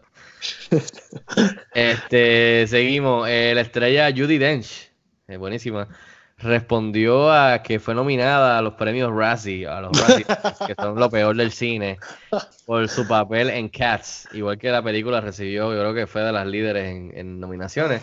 Fue Sí. nominada, creo que Best Supporting Actress. Eh, le preguntaron y ella le contestó, mira, yo no he visto la película. So, eso me pareció cómico. Eh, G. Luis, ¿tú qué te parece la nominación? Dench. Ella contestando y que no la haya visto, ¿qué te parece? Mira, me parece que ella, ella tiene su- demasiado mucha clase para eso. Ella es una dama, o sea, obviamente no es una leyenda. Yo no, yo, a mí me daría vergüenza nominarla. ¿Verdad? yo no, yo no me atrevería a nominar. O sea, es que ¿Pero tuviste Cats? vi Cats. Pues yo sí me hubiese, yo la nominaba. No Yo- me, no me gustó. yo no me nominaba gustó. a todo el mundo. Claro, yo también, Todo. yo lo nomi- claro, pero yo siento que Judy Dench, pues, es, es otra cosa. O sea, igual que este. Igual que el otro, Gandalf. Ian, Estaba también Ian Ian, McMahon. Ian Sí. McKellen. Él, Ah, él también o es Sir, ¿verdad? Él es Ah. Sir. Él es Sir, ¿verdad? Sir Ian McMahon también, ¿o no? Sí, sí, sí, sí. sí Por eso sí. también. El, por eso yo no, yo a mí me daría un poquito de, de- porque Vergüenza los veo, los como que wow, estos son papi y mami, ¿entiendes? Sí, exacto. Pero Eh, además todo- la historia como tal y todo fue un fracaso, o sea, fue, Sí. fíjate. Eh, Sí. Rob, tú que no viste Cats, gracias a Dios. Pues Eh, mira, ¿Qué te pareció No gastaste tu tiempo. No, mano, eh, yo no la culpo. Yo no la culpo, yo tampoco la vi ni pienso verla. Ni estando Eh, 14 días aquí en casa en cuarentena me motiva a verla. Ah, no, pero que, que, que a veces, a veces yo entiendo, pero no entiendo. Estos actores que, que como que, ah, es que, este, buena o mala la película. Es como que yo no vi la, yo no vi la película, nu- nunca voy a olvidar verla. Yo la grabé y no la vi. Y yo, ¿en serio tú no vas a ver la película? Como que es porque estás ya a un nivel o estás tan ocupado o No, estás a un nivel que no te interesa. Es como que weird. Porque yo entiendo que hay, hay gente que dice que no le gusta verse.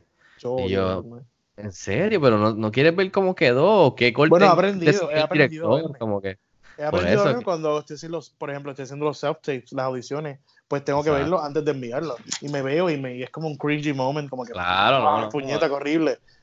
Pero a la misma vez es como que, o sea, imagínate, tú estás viendo, te estás escuchando, es como que, ¿por qué me hago esto? Tú sabes, esto es- pero a la misma vez estoy hablando como si fuera una tragedia tan grande, pero es bien, es fuerte, pues estás viendo tus imperfecciones y qué sé yo. Y yo siento que ellos a su nivel es lo mismo, porque no creo que es porque estén muy ocupados, yo creo que es porque, pues, hice el trabajo, el trabajo y la experiencia es lo que es, y ya, y sigo para adelante. Y no lo quiero ver. Como, a mí, se me hiciera, a mí se me haría bien difícil, específicamente con Cats.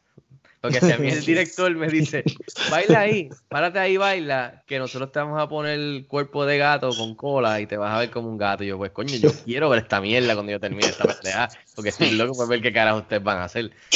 Y entonces no la ve- nunca la viste, coño, mano, tú sabes. Y después, Sí, peor yo- todavía, la gente dice, es la peor película del año. Entonces dice, pues yo te, ahora quiero ver la película porque no entiendo. Mira, me ¿Qué estás hizo el dando curiosidad. que Exacto, como que no entiendo qué hizo el En las director, buenas y en las malas. Cómo la cagó el director o cómo, qué fue lo que pasó en Ah, yo no quiero ser el, yo no hubiese querido ser el director ni nadie trabajar en Ganador de Oscar, el King's Speech, ¿verdad? Este, ¿Cómo se llama él? Tom Hooper, ¿verdad? Tom Sí. Hooper. Ya, ya, Tom Hooper. Anyways, eh, Rob, este, mírate Cats esta semana. La voy a ver, la voy a ver. Mira, No sé si eh, esta semana, pero la voy a ver. Scream, Scream. Eh, ¿te recuerdas la película de Scream que tuvo varias secuelas este, Ujú. de, de- de horror, de suspenso? Eh, van a hacer un reboot. Este, aunque no se sabe todavía si va a ser un- el tipo de reboot que sigue siendo secuela, como han hecho últimamente con, por ejemplo, este, La Roberts. Ajá, eh, Ha- Halloween o, o exacto, ese tipo de, de, de, de que es un reboot, pero en verdad es una secuela después de lo que pasó en las originales, pero modernizada a nuestros tiempos, como que empezando de nuevo. Eh, de- revelaron que los directores de Ready or Not, que fue uno de los hits del año pasado, así pequeñitos de horror, que los directores Matthew Bettinelli eh, Opin y Tyler Gillett, que fueron los directores, el dúo, van a estar a cargo de este, de este reboot de Scream. Les pregunto, ya post 2020, ¿les interesa volver a la franquicia de Scream? Que yo sé que por lo menos la primera estuvo buenísima. A mí no me molestaron las secuelas, pero nunca llegaron al nivel, obviamente, de la primera. Yo no, Eh, es que yo no creo, yo creo que lo que tú dices, tú dices, cuando tú dices de secuela, tú dices las que salieron en MTV. No, o sea, La que salió, yo- o la que salió con Emma Roberts. Mm, Emma Roberts salió con un Scream. Sí, Emma Roberts hizo una, ella hizo Scream, la última. La última, la- la, la- última. Ah. Y ella era la sobrina de Neve Campbell, que es este la, Ah, ok, el pero, personaje pero, principal. Pero Neve Campbell salió y también salió Courtney Cox, ¿no? Sí, sí, sí, salió, Exacto, salió, sí, sí. Sí, se volv- ellas volvieron por ejemplo, sí, me recuerdo. Exacto, pues eh, sería una secuela de todas, o sea, de, de todos los personajes y todas las experiencias que pasaron. No pero sé, sería no creo. un tipo reboot para nuestra generación, como que. No, es que ya dicen salió. como que, ay, hace 20 años de, las, de los eventos de, de Scream 1 y 2, que yo, bla, bla, bla. Que me lo hacen por referencia y entonces cuentan una historia nueva, pero no sé si es un reboot como que no existe, empezamos de nuevo. Eh, ¿Les interesa? ¿No les interesa? Mm, Rob, ah, por lo Eh, menos que a mí no. ¿no te A mí- interesa? No, a mí no. Yo vi, o sea, yo vi, empecé a ver los de MTV cuando salieron y que eran como, o sea, Yo ni, ni- yo ni vi eso. Eso, eso es lo de TV series. Yo, es que yo veo todo, en verdad. Yo veo casi todo. Pero como estuvo, Estuvo bien malo. de verdad. A mí no me gustaron para nada. Porque Pero era una fue- serie de televisión, no fue una una serie, película. sí, es una Ah. serie de televisión. Y este, pero no era, no me gustó para nada. O sea, fatal. Fatal. Pero ¿y fue un reboot? ¿Fue una secuela? ¿Fue algo no, no, fue un reboot, fue un reboot, sí. Eh, tenía, incluso le cambiaron la máscara y todo. La máscara y todo, exacto. Sí, le cambiaron la máscara, la- no era la misma, la misma cara. Este, Wow. uf, el género yo creo que cayó, decayó un poquito porque no era horror. Era como, era como otra cosa, era como teenage, algo así, no sé. Sí, yo creo que estaban tratando de reinventar ese 90s thing, pero ellos no era como, no les dio. ¿Y tú, Rob, que visitar el momento Scream? Mano, eh, a mí no me molestaría. Muy fácilmente puedo ver que hagan eh, la que ignoren por completo todas las secuelas y se concentren como con una secuela directa de la primera, como hicieron con Halloween. Este, So, mano, el género de horror es un género que poco a poco ha, ha, ha ido mejorando, ha ido mejorando. Ujú. Mira, tan reciente como The Invisible Man, que la tuvimos hace un par de semanas Ujú. atrás, que para mí esa es la, la contendora mejor película del año. Si seguimos como Ay, estamos. por favor, Rob. Ey, ey, ¿qué- ¿Contra eh, quién? Contra contra- Sonic Hedgehog, que están contra- ahí al palo las dos. No hay más nada, no hay más nada. Of Prey, Oscar winning. Este, Mm, yo no, yo, a mí me gustó, pero yo no creo que sea la mejor película del año. Mano, No, ¿verdad? no, estamos diciéndolo vacilando porque Ah, como, que- ok. claro, como se claro. acabó el cine, se acabó el cine, pues ya. Pero tranquilo, tranquilo, que esto es por un par de meses ya. Sí, ya. Ya para, yo, de la, te- te- seamos optimistas y positivos que ya para verano volveremos a la normalidad. Eh, pero sí, no, o sea, eh, el, el Ready, eh, Ready or Not fue tremenda película, una película que sorpresa, ¿sabes? Una película pequeñita, eh, fue tan buena, son, son directores súper, súper eh, talentosos. Así que, mano, why not? ¿Sabes? Está en buenas manos. So, es pues, cuestión de que pues, consigan una trama que haga sentido y lo hagan como lo que realmente debe ser, que sería algo de horror y no como dice eh, Gil Luis, ¿verdad? Que, que lo que hicieron en MTV fue una parodia de, de la franquicia. Vamos a ver, vamos a ver. A mí no me molestaría volver otra vez a este mundo de Scream, pero no sé si me gustaría que fuera un, un- Empezando de nuevo, me gustaría que hubiera por lo menos ese, ese backstory de historia. Sí, como a- lo hicieron en a- Halloween. a- exacto, como que tuviese algo conectado a, a esa época y de los eventos que pasaron. O sea, Mano, no que- necesariamente tengo que ver a Neve Campbell de nuevo, ni Punto- tengo que ver a Mano, pues, pero ah, pues sí. yo, yo pienso que, yo creo que salga Neve Campbell. Para mí a Campbell ser- era, Neve Campbell va a ser como una abuela. pues, ¿Cuántos años tiene Neve Campbell ya? ¿Como 40 No, también? no, yo creo que 38 tiene como- 40. Yo creo que tiene con sus 40, 40 50. Pues por eso, pues, ya puede ser abuela. Eh, pero yo pienso que ella es súper, yo pienso que sí que es súper dura, no sé. Nada en contra de Neve Campbell, me encanta Neve Campbell, pero no Me sé. si- encanta. eh, no sé, no sé. Vamos a ver. Vamos a ver, vamos a ver. Vamos a ver qué pasa con Scream. Eh, todavía falta, pero por lo menos se está formalizando de que viene por ahí. Anyways, vamos a entrar ahora al tema central, que por supuesto eh, estamos todos en cuarentena. Eh, estamos hablando de que vamos a hablar un poquito del coronavirus, no en el aspecto científico, ni en el aspecto político, ni todo, sino en cuestión de lo que quiere decir eso para, para el mundo del cine, Hollywood, por ejemplo. Eh, este pasado fin de semana fue el peor para la taquilla americana y asumo que también mundial de la mano en dos décadas. Creo que los números fueron, creo que, ¿cuál fue? Onward, que es la de Pixar, tuvo 10.5 millones, el bajito, después le siguió, ¿cuál? Sonic, o ¿cuál fue la que le siguió? Ni sé. Ah, no, la de I Still Believe, que es uno de los estrenos, que es una película cristiana. Y la tercera fue Bloodshot, nuestro amigo Vin Diesel, eh, que fue como 8 puntos algo. O sea, estamos hablando de súper bajito, obviamente afectado por lo que está pasando en el mundo entero, eh, igual que aquí en Puerto Rico. Pero ahora... ustedes, ¿qué, ¿qué, qué, les parece esto de, del coronavirus y, la industria en cuestión de el cine, los estrenos atrasados? Eh, obviamente el box office va chaval aquí local, el trabajo aquí local de los actores que trabajan en cine, en series de televisión, o sea, los empleos, o sea, algo que pues toca a todo el mundo, eh, desde, el aspecto de trabajar, desde que es tu trabajo, hasta el aspecto de uno como fan pagar una taquilla para una película y comer popcorn. Sí, sí, no... sé, G. Luis, ¿qué te parece? Ahora todos nosotros estamos aquí grabando esto desde nuestras casas, eh, estamos... Sin el coronavirus no lo, pudimos, no lo hubiésemos podido hacer. Exacto, acaban de la gobernadora decir que vamos a estar así hasta final del mes. Eh, no sé, ¿qué, qué, qué, cuáles son tus dos centavos en todo este revolú?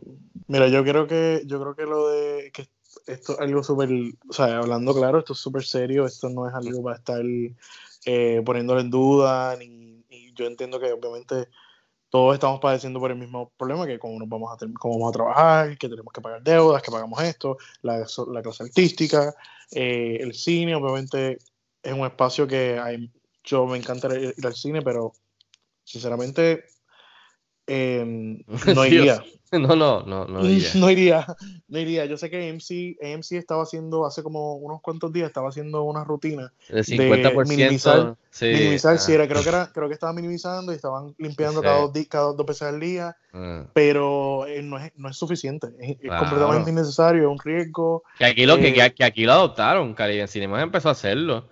Y yo, yo le decía a Rob y le decía a mi esposa, yo no sé qué están esperando aquí.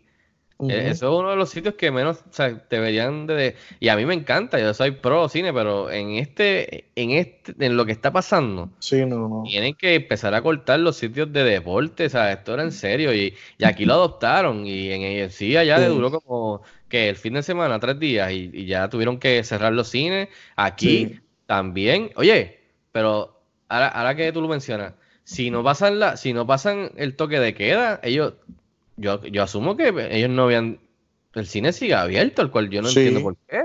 El cine sigue abierto, me imagino. Me pareció curioso porque es que no entiendo. Y es una, es una pena porque la gente no le, la gente por lo menos, eh, muchas personas no ven eh, noticias internacionales. La gente ve pues lo que está en Estados Unidos y no ve de otros países.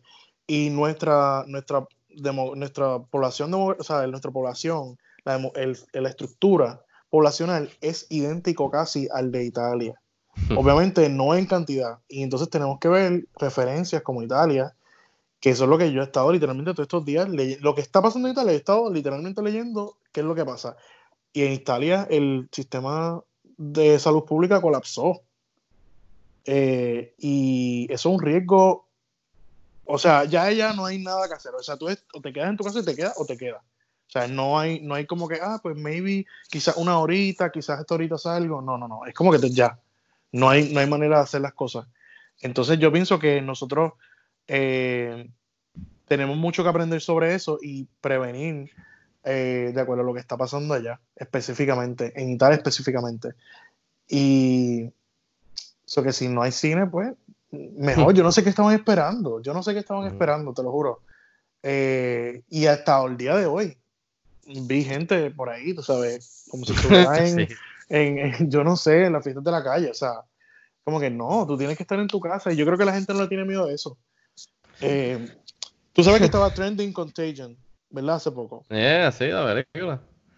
Eh, de Steven Soderbergh, ¿verdad? No sé si la han, no sé si la han visto recientemente. Eh, Pero- No, pero estoy por verla, en verdad, ya. Pues, hermano, Soderbergh eh, es un fucking brill- es brillante. O sea, yo pienso que el tipo La, pe- estaba. eh, me la pego.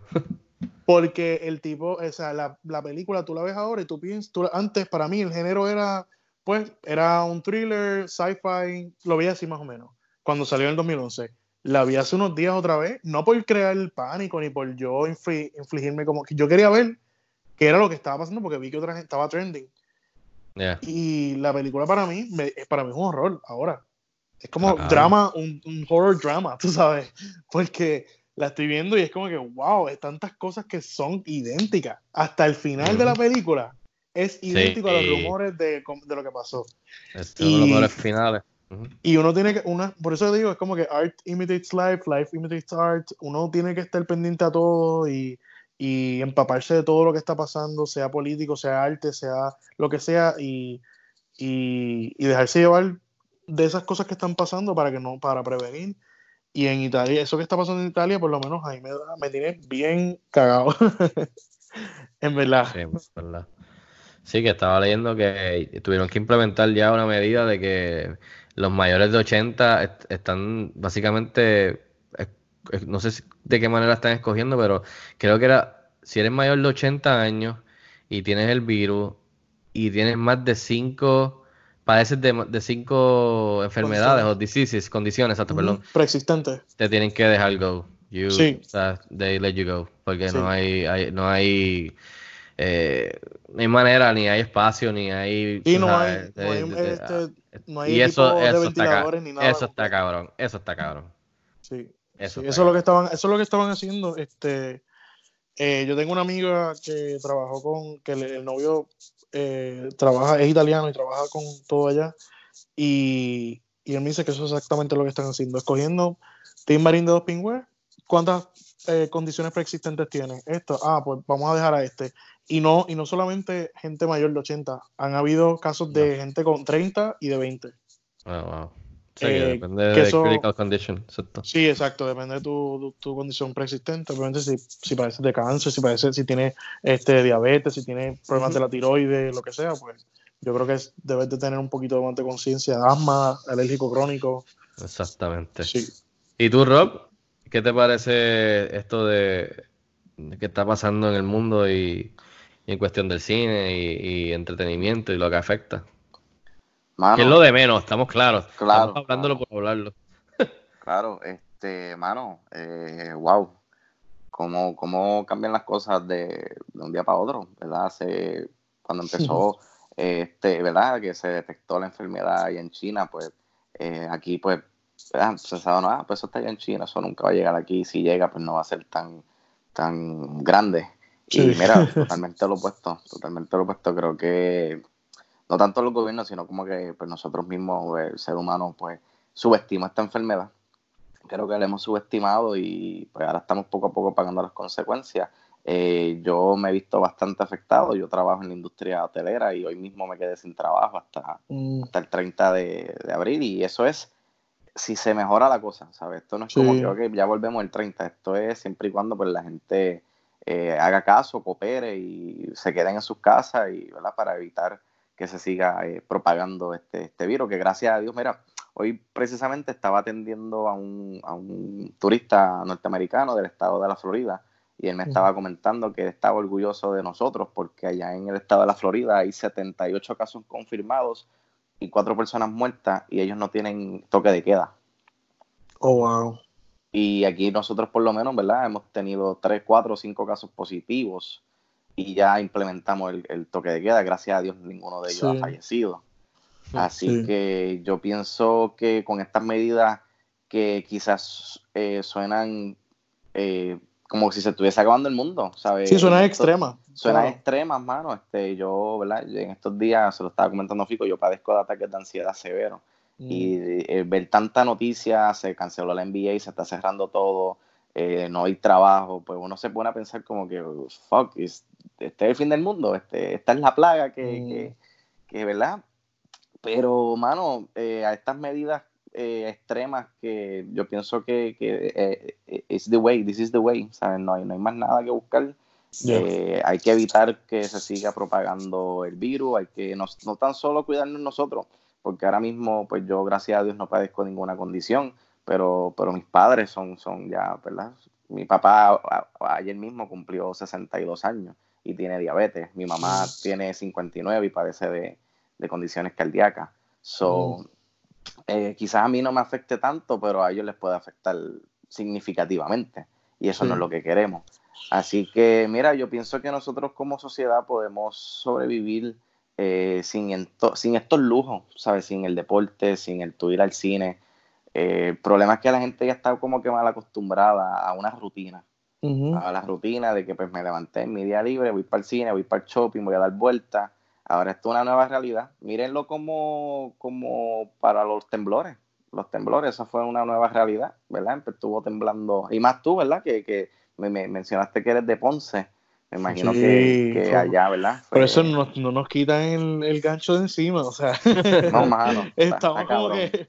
Por eso te digo que también, o sea, yo completamente estoy de acuerdo en todo lo que estás diciendo y así mismo lo, lo diste súper bonito, este, pero que a la misma vez eh, nosotros somos, somos guerreros, o sea, somos warriors, somos, yo no sé de dónde venimos porque el, el trauma que nos hem- hemos tenido con tantas cosas, eh, ya es como que lo hemos superado una cosa tras la otra, una cosa tras la Nos otra. hace más fuerte. nos hace más fuerte, este, y también es bueno recalcar que esto del coronavirus no es una, no es algo que vamos a estar seis meses con esto, no vamos a estar un año. Esta, este toque de queda es una semanita, quizás lo más que se, yo creo que lo más 40 días, que es una cuarentena. Pero no creo que sea más de eso porque la- lo, que, lo que están tratando de hacer es que aquí en Puerto Rico todo el mundo vaya tenga que tener tenga que, que necesitar atención médica tú sabes porque si eso pasa sabemos estamos todo el mundo está claro que no tenemos los recursos Exacto. no tenemos los médicos no tenemos los recursos no tenemos los ventiladores no tenemos las camas No tenemos las pruebas todavía. No tenemos las pruebas todavía. Ujú. tú sabes. Y yo creo que, pero que eso es bueno decirlo porque la gente piensa como, que, ah, esto va a ser para siempre y olvídate, esto va a ser una realidad nueva. No, no, no. Es algo temporero Claro. que hay que tener conciencia de cómo hacer las cosas ahora, eh, no tomárselo a relajo. eh, y, y por el bien de uno mismo, pues entender la situación, porque mientras más uno lo entiende, menos estrés tiene. A mí me ayuda es, eso.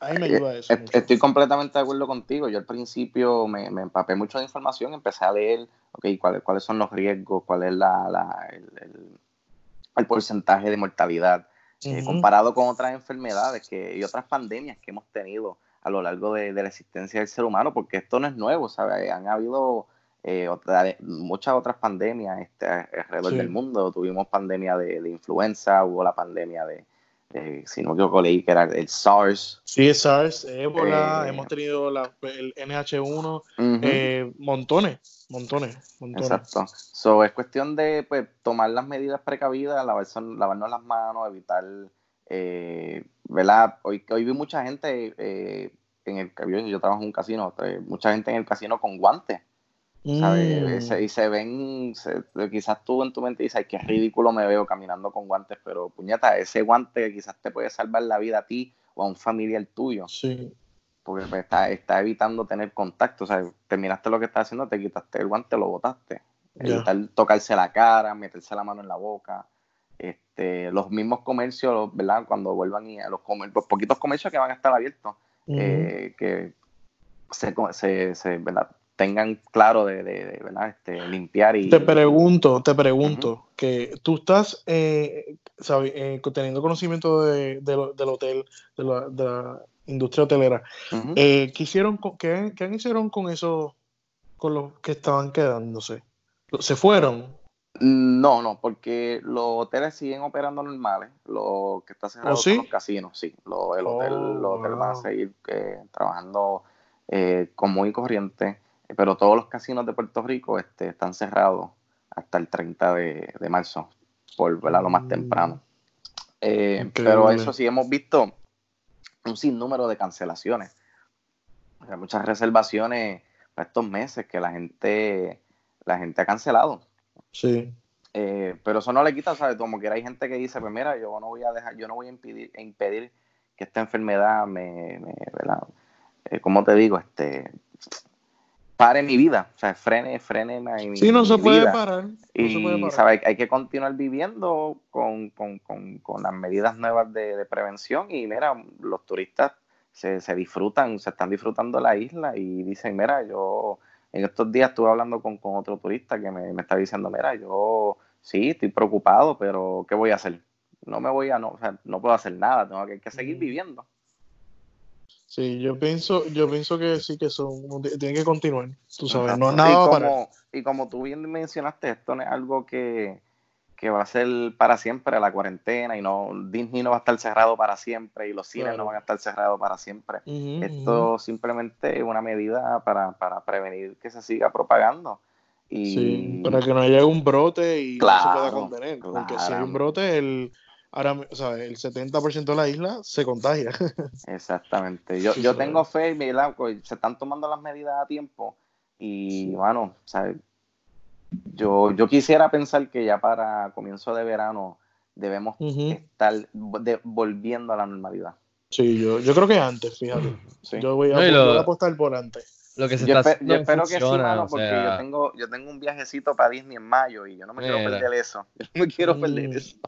Sí, lo que están haciendo que sí. funciona, o sea, históricamente ahora mismo los números han bajado en China en los últimos días de la manera en la que lo han logrado controlar, so, es algo que lo están haciendo porque tiene un propósito que ha sido comprobado anteriormente. Eh, creo que se debieron, debieron haberlo hecho antes, pero por lo menos ya lo hicieron aquí en Puerto Rico. Así que hopefully pues eso ayuda a controlarlo de alguna manera. Eh, es bien sencillo, quédense en sus casas, eh, lávense las manos, eh, no saluden, saluden de lejos, o sea, sigan estas cosas eh, en, en vez de cogerlo tan a tan a relajo, que yo sé que a puertorriqueños siempre les gusta vacilar y joder. Ujú. Cool, hagan eso, pero háganlo. O sea, No, y vacilen, pero háganlo. o sea, Y es importante que, desinfe- que piensan que no, pero desinfecten Eh, eh, lo- la- los controles de televisor, los, los celulares, todo sí. eso. Hay que desinfectarlo cada vez que lo toca, es algo nuevo, tú sabes. Sí, tienen que Eh, acostumbrarse a hacer esto todos los días ahora. Esta sí, es la, como dices, la sí. nueva realidad. Hay que El guía del carro, todo eso. Eh, Va a ser, yo pienso que va a ser como, como la influenza, que hubo el brote al principio, para allá para el 2009 creo que fue. Y, Ahora, hablando, hablando de, de- Perdona, perdona, sí, que- No, no, que, que, que yo pienso que, que ¿verdad? Va- ellos lo que quieren es controlar los números, pero pienso yo, ¿verdad? No sé, yo no soy un médico, yo no sé nada, ¿verdad? yo sé, ¿verdad? Por lo que uno ve y uno pues llega a sus propias conclusiones, pero yo pienso que, que esto es una enfermedad que, que, ¿verdad? Que se va a controlar, pero continuará eh, Mm, en el sistema, ¿verdad? Yo no sé, y esperemos que no, ¿verdad? Esperemos que, Sí. que diga- digan la noticia, no, esto ya, ya, ya no existe. Este, pero, mano, hay que ver, hay que ver qué va a pasar. Me con- Yo- per- perdóname. Yo creo, yo creo que, un paréntesis, hablando de cine otra vez, eh, yo pienso que esto va a ser un antes y después en cómo eh, no solamente se escribe, eh, se quiere escribir la historia, porque que yo sepa, en 100 años no, que yo sepa, la ébola, el SARS, el anthrax, ni el anthrax, hubo cuarentena así como se ha hecho mundialmente. No, mano, Eh, en, entonces, ni el flu, ni siquiera la influenza. ni siquiera so que- influenza. So que esto es algo histórico mundial y esto hay un antes y un después de cómo tú eh, vas a tratar las historias, cómo tú, o sea, que de aquí van a salir montones de, libre- de guiones eh, y además es una manera también de cómo eh, esta cuestión de cómo el cine, porque la- nosotros no vamos a ir por el- para el cine posiblemente en varios meses y la gente se le va a coger el gusto a lo que está pasando con las plataformas Y, y va a ver el cine desde ahí, va a buscar ahí. Este, y yo creo que le van a coger el gusto. ¿Entiendes? Y- Y, y- y eso, que- eso es peligroso y no es peligroso. Tienes un arma de doble filo que es como Claro. lo mismo que la educación, que es algo que decían como que, ah, no, no podemos hacer clases online, pero entonces ya eso se va a implementar y los- la gente le va a coger el gusto. Y, y que algo que por el momento eh, los estudios deberían de, de- de- de explorar. Mira, Disney eh, adelantó el estreno de Frozen 2 en Disney Plus por tres meses. Lo vi Y ahora de- mismo, y- sí. de seguro esas suscripciones de Disney Plus deben estar por Sí. las nubes, porque Sí. ¿sabes? papá y mamá que tienen sus niños, este, ok, pues, pues vamos a ponerte Disney Plus para que te entretenga y de una vez ves, Frozen, que quizá los La misma- pueden estar pensando, ok, pues quizás no puedo estrenar una película eh, comercialmente en un cine, pero quizás puedo tirarla en un streaming, quizás La misma. Mulan, la misma La misma Mulan Mu- la van a tirar yo creo que por ahí. Yo, yo creo que antes de Mulan tirarían New Mutants, que mira que esa película Ah, la han ojalá. atrasado. Ojalá, Ojalá. ojalá. Quizás, quién sabe, que, que al no sacar la película, eso fue lo que propagó el virus. Lo hubiesen tirado hace tiempo, coño. O deshacerse de ella. Tremenda idea. eh, películas que han sido atrasadas, para que tengan una idea. Eh, Mulan, A Quiet Place Part 2, Peter Rabbit Parte 2, James Bond, la de No Time to Die. eh, y muchas otras películas, producciones han sido canceladas, han sido pospuestas, que es entendible. Eh, pero como tú dices, pusieron Frozen 2 en Disney Plus. La misma Star Wars, The Rise of Skywalker, que salía pronto en digital, salió el otro día también ya a la venta o para rentar, que la adelantaron.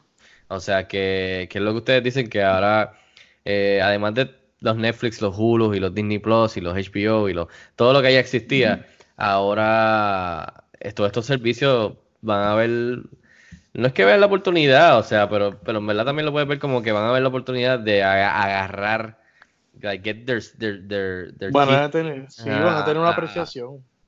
a todos estos, a todas estas personas que van a estar desde su casa ahora por un rato, eh, como nosotros, que, que es el momento de aprovechar y zumbar, zumbar lo que puedan hacer para, para aguantarnos, para, para mantenernos ahí eh, por más tiempo, ya que no va a haber cine, o sea, no va a haber ese medio para uno pues salir a, a ver una película de estreno. So, yo- la única película que he visto que se ha quedado parada, para ir cerrando lo de lo de lo del virus, en cuestión del cine, es Black Widow, que me parece, Así mismo parece- me parece curioso. Rob, ¿tú Sí. qué le- piensas que ya mismo eh, cae también en fila de, de- de Mm. atrasada o tú piensas que Pues ellos mira. siguen con esto? Porque no entiendo por qué Black Widow, que es uno de los tentpoles de Disney este año, de Marvel, en cuestión de cine, sigue parada, mientras que otras de, de Disney, como la misma Mulan, la atrasaron. O sea, no, no entiendo por qué Black Widow sigue de pie. Mano, O sea, que eh, es nada malo, estoy diciendo que me, me- me sorprende que Black Widow no la hayan atrasado todavía, que es la única que como que todavía se queda ahí parada. Pues mira, yo creo que esa noticia va a venir en los próximos días porque, eh, en verdad, pe- pe- discúlpenme, pero hay una, hay una de estas organizaciones que está encargada de la ciudad, de la salud mundial, eh, no recuerdo el nombre, ellos dieron un pronóstico y ellos están recomendando que se eviten las actividades con más de 50 personas por las próximas ocho semanas. No vaya, Y pues cuando hicieron los cálculos dijeron, ah, caramba, pero está, dentro de estas ocho semanas está eh, el estreno de, de- de Black Widow. So, yo creo que ya sería cuestión de tiempo. eh, Esta semana, sí. sí, yo creo que esta semana no debe pasar eh, que, que anuncien el, el- el- Y debería, La- la porque es que si, si no hay cine no va a poder verla. Y esas películas, yo, yo no creo que Mulan ellos vayan a tirarla No, en no, Disney yo creo Plus que y Black. Widow en Disney Plus. Yo creo que sale mejor aguantándolas porque ya cuando vuelvan a abrir el cine pronto, si Dios quiere, la gente va a querer salir y va a querer ir al cine a verla, ¿me entiendes? Claro. Y, So, no sé y si tocando un tema, un tema rapidito, ¿verdad? Antes de continuar, creo que parte de este miedo y este pánico que, que vivimos como sociedad es pues por parte de, de la misma prensa, porque la prensa Sí. utiliza términos como cancelaron, eh. De la misma forma te dicen, mira, se murieron eh, 200 personas en Italia.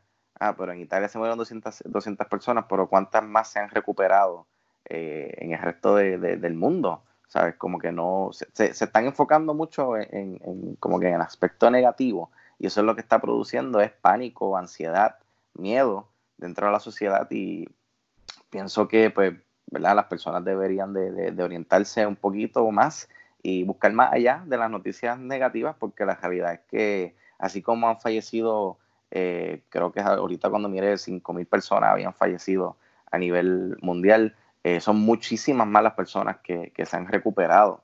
Sabes que esto no es como que todos vamos a morir, oh my god, este, this is it. Simplemente es cuestión de siempre y cuando tú tengas la, te tomes las medidas correctas, eh, tengas eh, tu sistema inmunológico no comprometido, eh, debemos do- todos estar bien con el favor de Dios y el favor de verdad de, de que la sociedad pues tome conciencia y empiece a, a hacer las cosas como, como se le está recomendando que las hagan. Correcto, sí. Vamos a ver si es así, ojalá.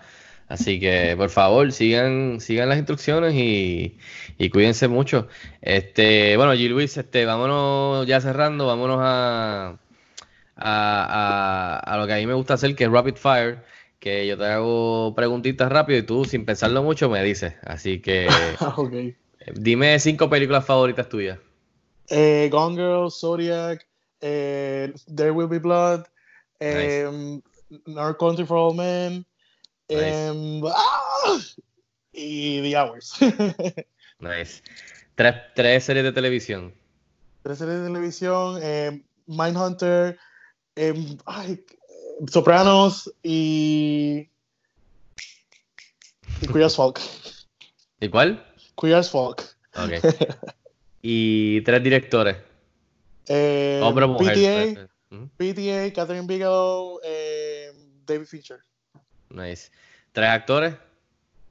Eh, Meryl Streep, Jessica Chastain, Benicio del Toro. Dame dos más. Raúl Juliá, eh, y Javier Bardem. Nice. ¿Un libro o un iPad? Libro, ¿Star Wars o Star Trek? Star Wars. ¿Playa o piscina? Playa. ¿Batman o Superman? Superman. Muy bien, muy bien. ¿Alcapurria o bacalaíto? Ay, Capurria. ¿Mac o PC? PC. ¿Team Captain America o Team Iron Man? Iron Man. Muy bien. ¿Ethan Hunt o James Bond? ¿Cómo, perdón? Ethan Hunt, que es el protagonista de las de Mission Impossible, o James Bond. James Bond. Y ya, ¿perro o gato? Eh, perro. ¿PlayStation o Xbox? PlayStation. Esta le gusta a Rob. ¿Joker o Thanos? Y ya. Joker. ¿Luz, prend- ¿Luz prendida o luz apagada? Ella. Luz apagada. Ella. Andro- ¿Android o iOS? iOS. ¿Popcorn o nachos? Nacho. ¿En serio? Wow. Sí. Eh, yo me Lo, como los no, dos. ey, lo mismo dije yo la semana pasada, así que no te sientas mal. Yo soy un Nacho también. Yo como los dos. Es que mi esposa es la que pide los nachos, yo me como el Yo- popcorn, entonces ella me da un poco los nachos y yo doy popcorn. Y popcorn está lo mojan en el queso de Nacho. No, no, estamos todavía. ya no. yo no llego ahí, yo no llego ahí. Fe- ¿Facebook o Twitter? Twitter. ¿Michael Jordan o LeBron James? Michael Jordan. ¿Vin Diesel o The Rock? Ella. Vin Diesel. ¿Calor o frío? Carol. ¿DC o Marvel? Uf, este. Cuidado, que se te va el fanbase, cuidado. Marvel. Ok. ¿Hype o no hype? No hype. Uh, ¿Ricky Martin o Robbie Draco Rosa? Oh, Todo el mundo hace lo mismo cuando llega esa pregunta. fuck. Este. Puñeta. Este. Rick. Sé honesto, Ricky, sé Ricky, honesto, Ricky. Muy bien, muy bien. ¿Wonder Woman o Captain Marvel? Wonder Woman. ¿Rolling Stones o Beatles? Beatles. ¿Coto o Ti- Tito Trinidad? Pero que esto. Eh, eh, Tito. ¿Vino o cerveza? Cerveza. Y la última, ¿películas blockbuster o cine independiente? Uh, Independiente. muy bien, muy bien. Bueno, pues aquí terminamos el episodio número 132. Queremos darle las gracias al actor puertorriqueño y talentoso G. Luis Pérez. Muchas gracias. Luis, por estar con nosotros.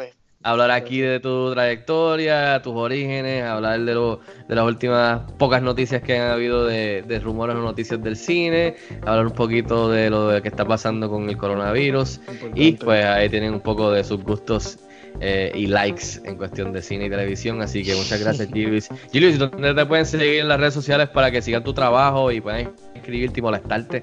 Me pueden seguir en Instagram, gluis.pérez, y me pueden seguir en Twitter, gluispérez, y pueden entrar a IMDb, lo que sea, y ver lo demás que que quieran. Yeah. Eh, eh, Rob, muchas gracias como de costumbre por acostu- a- a- a- seguro que sí. acompañarme. ¿Dónde te puedes seguir? Mira, ahí me puedes seguir en Instagram y en Twitter como Robert22PR. Thank you. Así mismo es. Y a nosotros nos pueden seguir en la página principal cinexpresspr.com. En las redes sociales estamos como cinexpresspr. Les exhorto siempre que se suscriban al canal de YouTube para las videoreseñas y entrevistas y trailers, etcétera, etcétera. También pueden ir a patreon.com slash fico para, canjiano para ver lo que estamos haciendo en Patreon. Eh, y este podcast se pueden suscribir y escucharlo, por supuesto, en su este, eh, plataforma de podcast favorito, iTunes, Spotify, SoundCloud, eh, Google Play, Anchor FM, etcétera, etcétera. Estamos ahí. eh, y también, ya que, este, eh, como dije, como les estaba mencionando, hicimos un, un podcast nuevo dentro del mismo canal de Cine Express que se llama Cine Express Throwback. Eh, tuvimos el primer episodio la semana pasada y el segundo va a estar eh, subiendo en esta semana. Así que pendiente de Cine Express Throwback. Así que si tienen a Cine Express Podcast, eh, el oficial, y también pues ahora tienen un spin-off que es el, el Throwback. Así que a mí me pueden seguir en las redes como Fico Canjiano. Así que muchas gracias a G. Luis, muchas gracias a Rob. Gracias, Gracias, por escucharnos a ustedes. Quédense y cuídense. Y hasta la próxima. Por favor, lávense bien las manos.